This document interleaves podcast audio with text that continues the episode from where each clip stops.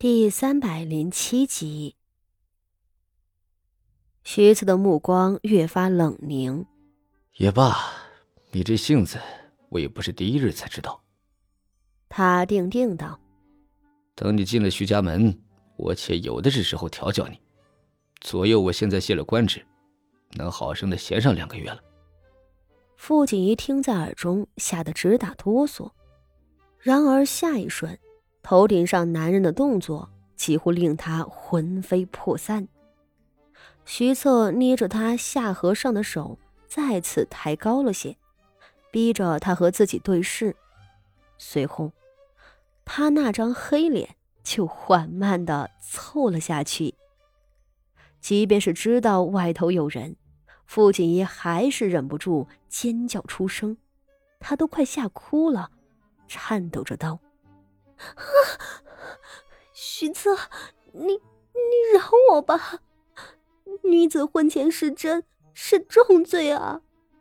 你们男人不觉着，我们女人却不同啊！你你别别，我可就活不成了！傅锦仪再也发不出声音了，唯有眼睛里面的泪光。诉说着他的惊恐万状，父亲已简直快疯了。在绝对的力量面前，他根本毫无反抗之力。徐策只用一只手就轻而易举地按住了他的两条胳膊，连动一下都不可能。绝望之中，他一边哭一边想着，自己今日怕是在劫难逃了。想来也是，徐策这样的天皇贵胄，哪里瞧得上自己这样出身平庸的女子呢？人家是什么身份，自己又是什么身份？在徐策眼里，自己怕也只是个玩物而已。今日，徐策可总算是忍不住了，自己又能怎么办？傅锦仪大口大口的喘着气，哭道：“大将军，你你饶我一条命吧！”徐策瞥着他：“饶？我还偏不想饶你了。”傅锦仪如闻雷击，浑身筛糠一般的颤抖起来。他满脸惨白的，死死抓着自己的衣裳，一臂无助的挣扎着要往后退。你，你别过来！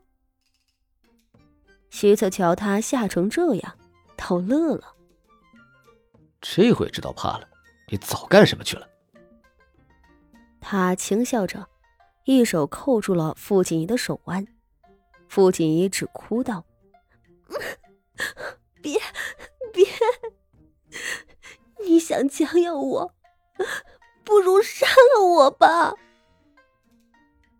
手腕上传来意料之中的痛楚，傅锦仪眼睁睁的看着自己抓着衣裳的手被他生生的拽开了，他这会儿真是哭都不敢哭了。突闻“啪”的一声。被对方抓着的手上传来一阵火辣辣的痛，他忍不住轻呼一声。那疼痛还未退去，徐策那厚重的巴掌已经毫不客气的打下了第二下。又是啪的一声，徐策那巴掌简直比铁尺更厉害，两下就打得傅锦仪龇牙咧嘴，他哎呦哎呦的叫着。啊啊！你干什么？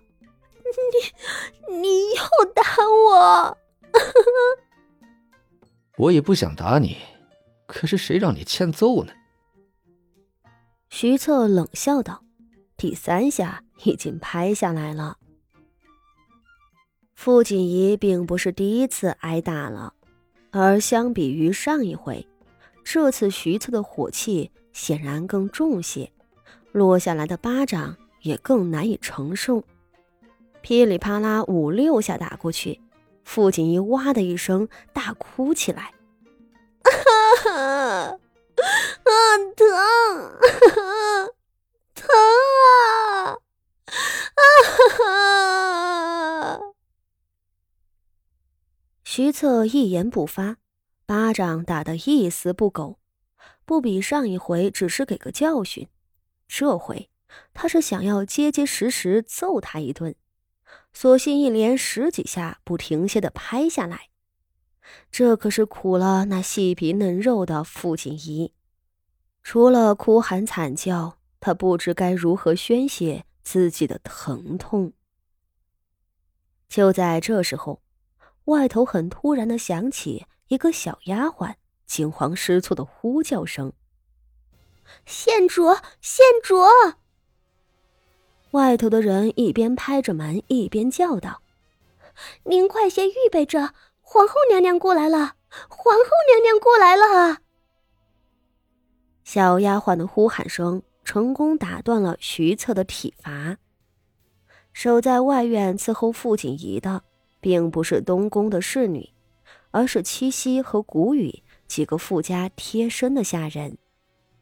这还是太子妃特意下了恩典，要他们进来服侍傅锦仪的。也正因为这样。徐策才敢大摇大摆住进了傅锦仪的闺房，并不怕旁人知道。此时外间值守伺候的正是七夕。傅锦仪昏睡多日，七夕百无聊赖的守着。这几日下来，也是来了不少前往探望的贵人们，只是旁的人都能拿一句“敬仰不能见客”给顶回去。尊贵如太子，又是男人，更不能进。可唯有母仪天下的皇后娘娘，给他几个胆子，他也不敢拦着啊。皇后身边的女官给他传话，要他预备迎驾时，他简直惊得满脸发白。他是傅锦衣的贴身心腹，徐策擅闯傅锦衣闺房的事儿，他也是知道的。而这个时候，如果他算的没错，徐策可不正好和自家县主在一处？县主，县主！七夕都快吓傻了，他一边敲门，却又不敢大声喊叫，只好压低了声音道：“县主，您快准备着啊！凤家是凤家，奴婢可拦不住凤家。”这会儿可只能您自个儿应付了啊！